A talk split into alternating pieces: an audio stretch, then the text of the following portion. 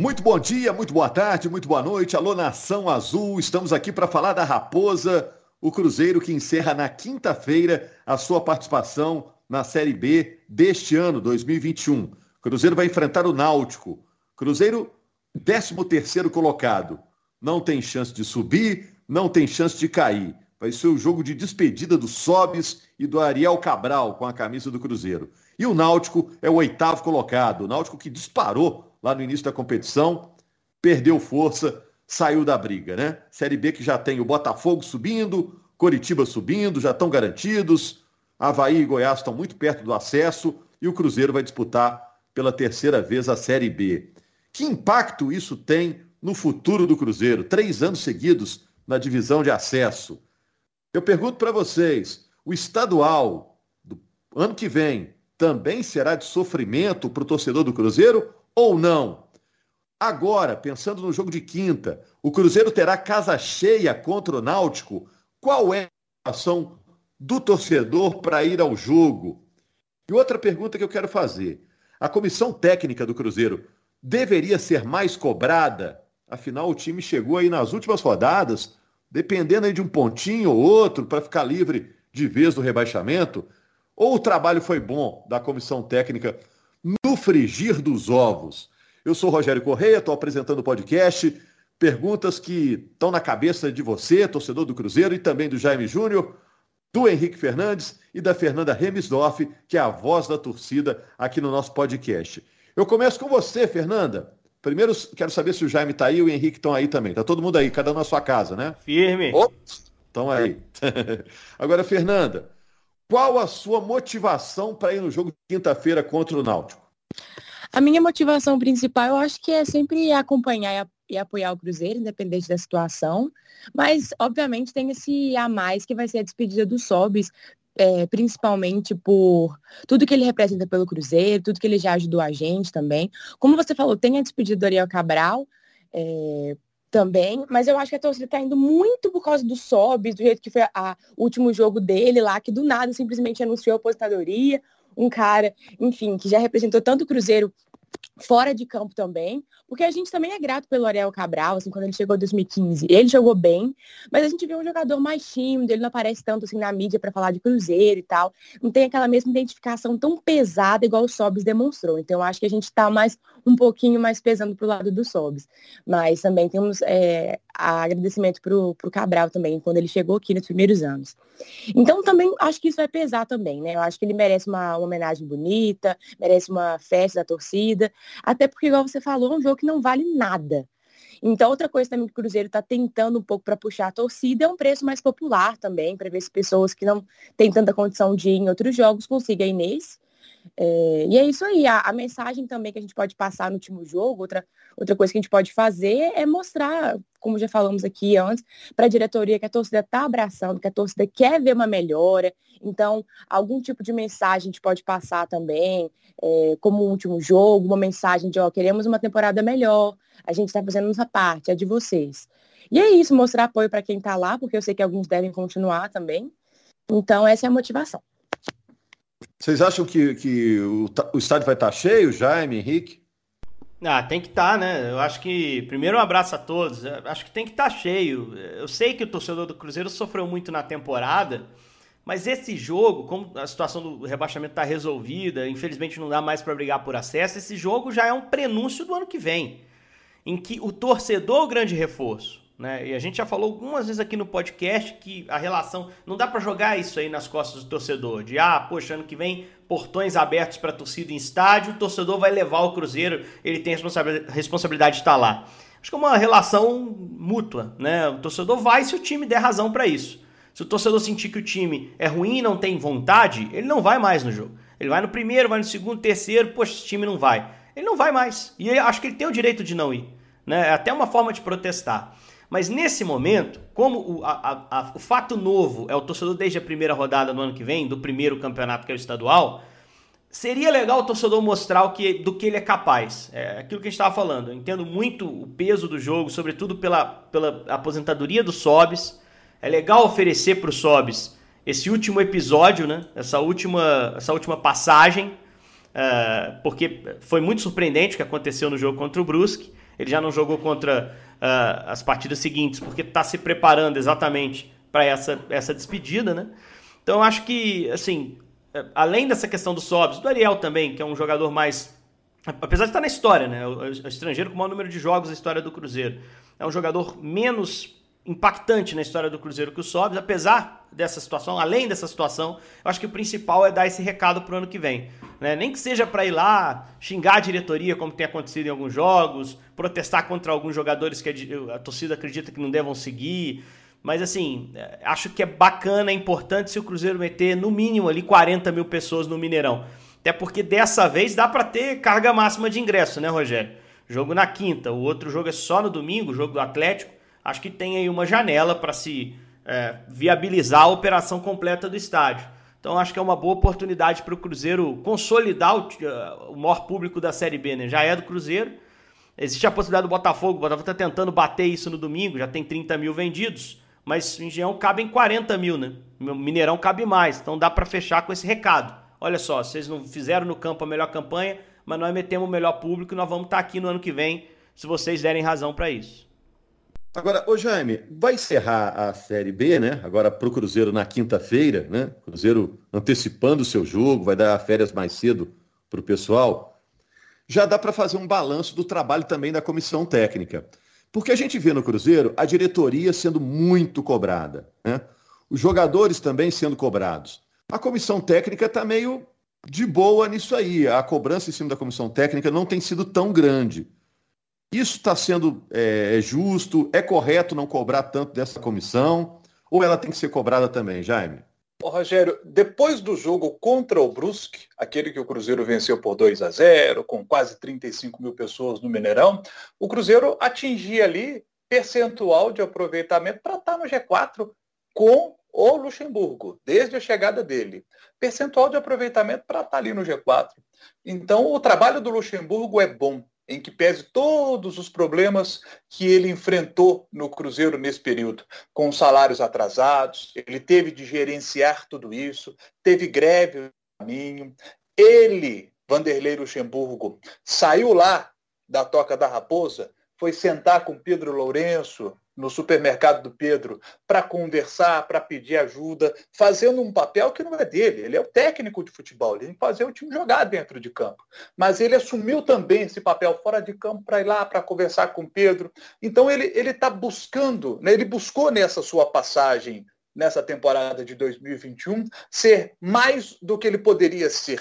Ele abraçou muito essa causa do Cruzeiro. E eu acho que o Cruzeiro está precisando de gente assim, é, com a cabeça do Luxemburgo, com essa vontade de trabalhar, cara com quase 70 anos e com essa disposição de entrega pelo Cruzeiro, é, é bonito de ver. E o trabalho em campo mostrou resultado é, e, e, o Cruzeiro teve desempenho para poder subir. Essas duas últimas rodadas a gente não conta, o Cruzeiro, a gente vê que o Cruzeiro jogou assim, é, muito relaxado, né? Toma, é, toma três lá do Vitória. Então, assim, é, não, não, dá para poder levar muito em consideração esses dois últimos jogos, não. Eu faço o recorte até o jogo contra o Brusque e até ali, para mim, o trabalho foi bom e tem de ser mantido. E aí, gente, concordam com o Jaime? Eu concordo com ele. É, igual a gente já tinha discutido uma outra vez aqui, o Luxemburgo ele tem é, vários fatores que, que colaboram para a permanência dele aqui. Como eu disse, ele tem o apoio da torcida, da maior parte dela. Então, assim, para um técnico é muito importante você trabalhar sem essa desconfiança, sem essa pressão que não existe aqui para ele. Assim, a torcida apoia muito porque sabe que ele ajudou bastante, como o Jaime falou. É, até o Brusque ele conseguiu uma campanha de acesso, então pode ser que se ele tivesse chegado antes a gente teria conseguido. Ele tem apoio dos patrocinadores, ele tem é, amizade com um dos nossos principais né, investidores, vamos dizer assim, que, enfim, ajuda bastante o Cruzeiro financeiramente. Então, isso é muito legal também, dele ter essa, essa é amizade mesmo, tão boa. Esse trânsito, né? É, que ajuda tão, tanto o Cruzeiro. É, com os jogadores eu não posso falar, mas assim, pelo que a gente vê, parece que o clima é legal também, parece que gostam dele, ou de maneira geral respeitam. Então ele tem todas as bases de apoio necessárias, ele tem os números que comprovam que ele fez uma boa temporada. Então, ah, e outra coisa também que eu sempre bato aqui na tecla é a questão dele valorizar muito a base, dele sempre tentar jogar é, jogadores subir jogadores, utilizarem eles, provar que eles são capazes, isso ajuda muito por causa né, da questão financeira do Cruzeiro, que não pode ficar contratando tanto, que é bom a gente tentar revelar uns jogadores até para poder vender depois e ganhar dinheiro, igual ele já falou, que se, que se ele tivesse no comando do Cruzeiro financeiro, como diz, é, administrativo, ele iria focar muito nisso na base, porque ele sabe que dá um retorno muito bom. Então, assim, eu acho que ele tem todos os requisitos, basicamente, para comandar um time como o Cruzeiro na fase como tá, é um técnico experiente, tem conhecimento, tanto dentro de campo quanto fora, ele ajuda nos discursos dele, motivacionais. Então, assim, para mim, eu não, quase que eu não vejo um defeito, assim, para poder citar de tantas coisas boas que ele tem. Assim, óbvio, tem algumas limitações, já errou, teve jogo que eu critiquei, achei que fez uma substituição errada, mas de maneira geral, ele tem um retrospecto bom aqui no Cruzeiro. Agora, Agora os, os, sinais, ô, Rogério, mostram que vai ser um trabalho novo, né? Se o Lucha ficar, né? Porque eu acho que vai ter uma reformulação grande de elenco. É, eu acho que o Lucha tem dado sinais, assim, de que vai ficar. As, e ele alterna muito, né? Depois do jogo contra o Vitória. É, tem o ficômetro. É, o ficômetro do Vanderlei, né? Depois do jogo contra o Sim. Vitória, parecia que não ia. Aí do jogo de Sampaio Correia, ele fica a coletiva inteira praticamente falando em pagar o transfer ban. Só fala em pagar o transfer ban quem tá querendo ficar no ano seguinte. Né? Querendo ele tá, mas quem tá planejando o time eh, em caso de é, permanência. Ou não, né, Henrique? Ou não, eu tá dizendo, ó, se não pagar o transfer ban, o que, que eu tô fazendo aqui? Não dá para montar um Pode elenco. Ser, mas, né? mas, eu fiquei com a sensação, ô Rogério, assim, pela forma como ele falou, que ele tá aqui pedindo socorro, falando, pô, me ajuda a montar esse troço aqui, eu vou precisar pagar isso. Por dois motivos, né? Até escrevi sobre isso no blog do Futebol Mineiro. É, primeiro que eu acho que ele entende que esse elenco que tá aí, imaginando que fique todo mundo, não é o bastante para subir. Ele acha que precisa de reforço, de fato, nego que chegue para ajudar e, e aí passa pelo pagamento do transfer ban obrigatoriamente. Ou então porque ele acha, ou e então porque ele acha, né? Ou ou e, tanto faz. É, eu acho que ele, ele sente que muita gente não vai ficar desse atual elenco e ele vai precisar repor. Porque tem muita gente vencendo o contrato e, e fica aquela, ah, um vestibular para os jogadores. Vamos ver quem o Cruzeiro vai escolher para ficar no ano que vem. Você já perguntou pro cara se ele quer ficar com salário atrasado? Pô, jogar pro Cruzeiro é uma honra, mas jogar de graça pro Cruzeiro é uma honra? Os caras vão ser assediados, vão receber propostas de outros times. Entre jogar, recebendo em dia num time que recém subiu da Série C, no Tombense, que é um exemplo desse tipo, é, ou jogar no Cruzeiro com salário atrasado, o cara tem todo o direito de pensar na família dele e jogar com salário em dia. Mesmo que seja um salário melhor, menor. E jogador pensa sobre isso. O jogador pensa sobre isso. Poxa, eu não consigo mais um ano é, com problema de atraso, com um problema de, de incerteza, de insegurança. Então eu acho que o planejamento pode passar pela permanência do Luxemburgo, talvez pelo pagamento do transfer ban, mas o 0001 é melhorar as condições de trabalho para o Cruzeiro. Porque se você pegar os times que estão subindo, você tem perfis diferentes de treinadores. Você tem o Anderson, que não servia no passado, campeão do, da, da competição. Você tem o Morinigo, um paraguaio que não tinha dois anos de Brasil, que chegou na reta final da Série A, fazendo uma campanha de ponta a ponta dentro de G4 no Curitiba e consolidado. E aí nós vamos descobrir quais são os outros dois que vão subir. Mas você tem perfis diferentes. Tem Goiás com interino, tem o Alan Alca, um cara que vai para o segundo acesso e conseguir com o CRB. Tem o Moza, firmíssimo para subir no CSA, com prazo de trabalho igual do Luxemburgo, por exemplo, embora o CSA não tivesse ali na zona de rebaixamento, o Luxa chegou na situação pior, né, para o time que ele assumiu. Então eu acho que a escolha do treinador, ela impacta menos do que uma condição de trabalho mais interessante para atrair jogador que, que, queira ficar, jogar com tranquilidade para trabalhar, para manter os que estão aí que, que interessam. Então acho que o 001, a prioridade 001 do Cruzeiro é, é, é, é tentar criar condições para poder escolher um treinador, né? E eu, eu acho o Luxemburgo um bom nome, concordo com vocês, os números referendam. Mas o Luxemburgo, com as mesmas condições de, de hoje, minha gente, não acho que vai conseguir repetir no ano que vem, com uma reformulação de elenco, o aproveitamento que entregou aí nesses jogos que teve à frente na Série B. Acho mais fácil ser um time desmotivado, um time que não joga bem, como o time que a gente viu nas duas últimas rodadas. Jaime Júnior, deixa eu te perguntar aqui. É difícil fazer qualquer exercício de futebol né? Até porque a gente não sabe como que vai ser o Cruzeiro do ano que vem, depende de investidor, né? Depende do Luxemburgo ficar. Mas você acha que o estadual do Cruzeiro, o Campeonato Mineiro, que é um que está mais na cara aí para ser disputado, né? Início do ano que vem, também vai ser de preocupação, de, de sofrimento para o torcedor do Cruzeiro? Essa imensa torcida do Cruzeiro que está querendo dias melhores? Essa questão que você citou, Rogério, ela, ela atrapalha qualquer análise nesse momento, né? Porque se o Cruzeiro tiver o um investidor, o Cruzeiro vai ter dinheiro. Com dinheiro ele tem condição de montar um time melhor desde o início da temporada.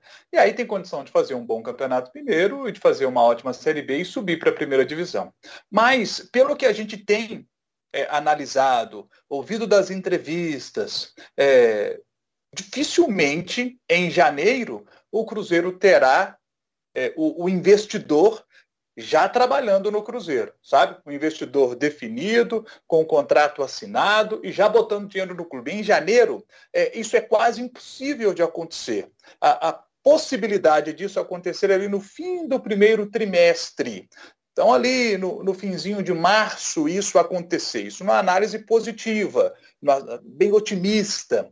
É, então, você vê que tem uma dificuldade, o Cruzeiro vai ter uma dificuldade para a montagem do elenco no ano que vem, porque se o investidor só entrar em março, se isso realmente acontecer só em março, poxa, você não vai ter dinheiro ali no início do ano para poder montar o time. Então, assim, ser em março, eu acho que já vai estar tá legal para poder montar o time para a Série B do Campeonato Brasileiro que é o grande objetivo do ano que vem, que é subir. Se o Cruzeiro não fizer um bom campeonato mineiro, mas subir para a primeira divisão, ok, a temporada já foi boa, sabe? Porque eu acho que o foco do Cruzeiro no ano que vem não é disputar, é, sabe, não é preocupar com, com os rivais de Minas. O foco do Cruzeiro tem que ser voltar para a primeira divisão do futebol brasileiro. E para voltar tem que resolver logo essa questão é, do investidor. Porque o investidor entrando, né, a gente conhece a lei, obrigatoriamente 20% do valor que ele bota tem que ser destinado a pagamento de dívidas. O Cruzeiro tem uma delas que é o Transfer Bank, são 13 milhões de reais, e à medida que o Cruzeiro não paga, esses 3 milhões vão aumentando de valor, daqui a pouco são 14. Então, resolver logo isso. Enquanto não resolver isso, aí fica, fica difícil a gente fazer qualquer prognóstico, né? Até mesmo a questão do Luxemburgo. Ele quer logo resolver isso porque ele ele sabe que o Cruzeiro vira clube presa e logo terminar a Série B. Então ele quer, logo terminar a Série B, ele quer ver uma situação de logo transfer ban sendo pago, logo ele podendo assinar o contrato com o Cruzeiro para poder tocar a sua vida. E essa indefinição é ruim para o Luxemburgo, porque ele tem as ideias dele na cabeça e não consegue executar absolutamente nada nesse momento, nada. Porque com essa indefinição ele não consegue dar um passo sequer, um passo sequer. Então ele quer logo começar a trabalhar. Agora, Fernanda, só para a gente fechar aqui, é, qual é o impacto do Cruzeiro passar um terceiro ano seguido na Série B? Você pode falar de sua parte, né, pelo comportamento da torcida do Cruzeiro que te procura, comenta aí nas suas redes sociais. Qual o impacto disso para o Cruzeiro num, num, médio prazo? Você não disse só sobre a torcida, né? Você fala para o Cruzeiro em si mesmo, né? É, também é. Mas a animação da torcida, a mobilização da torcida. Então, assim, de maneira geral, pelo menos as pessoas que eu vejo sempre no estádio, nas redes sociais, em que eu acompanho, muito, assim, de maneira geral as pessoas continuaram, sabe? As pessoas continuam no estádio, igual a gente teve a oportunidade contra o Brusque aí, que a gente lotou todos os, é, compramos todos os ingressos que foram disponibilizados. Então, realmente, quem ama o Cruzeiro vai permanecer. Vai permanecer por todos os anos, independente do que acontecer, né? É claro que a gente fica muito chateado por ver que Cruzeiro está na situação por erros que poderiam ter sido evitados, por, enfim, criminosos e tudo mais. A gente sabe que é, não foi tipo assim, ah, o futebol ficou um pouquinho ruim, a gente teve uns vacilos e tal, e a gente vai recuperar. Não, foi uma coisa assim, o Cruzeiro foi roubado, foi assaltado, foi empurrado para a Série B, e aí dificultou muito para ele poder subir. Então a gente se sentiu muito triste. Mas ao mesmo tempo, é, quando a gente vai no estádio, vê aquele, é, aquele lugar lotado, cheio de, é, crianças, assim, porque tem sempre aquele ditado que fala, quando tiver uma criança que torce para tal time, esse time ainda está tá vivo, né? Então é o caso do Cruzeiro. Então a gente vê ali que tem uma nova geração que, que ainda vai continuar apoiando o Cruzeiro. A gente sabe que é mais difícil, né? Tem essa questão que é o impacto. Mais difícil você atrair crianças para o Cruzeiro, vendo essa fase horrível que tá, um jogo de Série B, um futebol fraco, jogadores com mais baixo, realmente é muito difícil. Eu tenho irmãzinhas minhas, estão com cinco anos, eu fico pensando, nossa, que chato, né? Queria muito levá-los para o estádio, mas para ver o Cruzeiro com esse futebol, é, não, não motiva tanto para elas, não é tão divertido, mas é, é assim que eu tiver a oportunidade eu vou levar. É, sempre quando o time está numa fase melhor, né, é muito mais legal. Você leva a criança, ela vê uma vitória, ela quer comprar uma camisa e tal. Mas quando vê vários resultados vergonhosos e tal, fica mais difícil. Mas a geração mais velha que acompanhou, mais velha não, geração da minha idade, que acompanhou os últimos, os últimos anos bons, que teve Copa do Brasil, brasileiro e tal, tem fé no Cruzeiro, tem orgulho de torcer e vai continuar. É, mas é claro também, como eu falei, que é necessário o Cruzeiro, enfim, mas assim, já está fazendo, né? Que é mudar a, as, as variáveis, né? Quer trazer agora o clube empresa, quer tentar trazer mais investidores para poder sair dessa fase, porque o time perde muito com isso financeiramente. Quando está numa fase boa, igual eu falei, mais pessoas vão ao estádio. Não estou falando do Cruzeiro, não, estou falando qualquer time. Mais pessoas vão ao estádio, é mais fácil você convencer alguém para ver um super futebol com super craques do que um time na Série B com jogadores limitados que não consegue fazer um gol. O atacante não consegue fazer um gol. Vende muito mais camisa, porque a pessoa quer postar fotos com a camisa na rede social. Você pode ver, assim, é uma coisa até boba, mas se você for nas redes sociais, por exemplo, no Instagram, torcedores de quem um, time está na fase boa ganha muito mais like de quem está numa fase ruim. Então a pessoa fala, eu tô vendo muitos torcedores aí de times que estão bem agora, gente que nunca viu um jogo de futebol, tá querendo postar a foto com a camisa. Então vai lá e compra, vai lá dar, dar mais marketing pro clube e tal, visualização, e, e paga sócio para poder Então, tudo funciona para um time que está bem. Então, quando o time está mal, desmotiva em todas as fases. Desmotiva conseguir torcedor novo, quem já está ali fica mais chateado, não, não se sente, é, enfim, naquela vontade louca de comprar mil camisas, porque pensa assim, nossa, estou dando dinheiro para esse clube para ele contratar essa pessoa que eu falei que eu não queria, esse técnico, esse diretor de futebol. Então, para o Cruzeiro, é, obviamente a fase ruim é péssima em todos os sentidos, tanto financeiro, tanto nessa questão de é, captação de novos torcedores, né? Então, acho que o impacto principalmente é esse. Mas, como eu falei, a torcida vai se manter viva aí, a gente vai ajudar esse time a se levantar. Como o Henrique falou, não dá para responsabilizar só a gente, né? Impossível a torcida conseguir tudo sozinha. Mas eu acho que ela é uma parte muito importante e ela está fazendo a parte dela. Hein? Vamos aguardar então o jogo de quinta-feira, né? Cruzeiro e Náutico, e ver a demonstração de força que mais uma vez a torcida do Cruzeiro provavelmente dará no Mineirão e já cobrando, claro, um time à altura da tradição do Cruzeiro, né? De todo o passado glorioso que tem o Cruzeiro em relação a títulos para o ano que vem. Muito obrigado, então, Fernanda. Obrigado, Jaime. Obrigado, Henrique. Obrigado principalmente a você, torcedor do Cruzeiro, que nos acompanhou, acompanhou aqui até agora, na sexta-feira, mais uma edição do GE Cruzeiro, o seu podcast do Cruzeiro na Globo. Combinado? Até lá!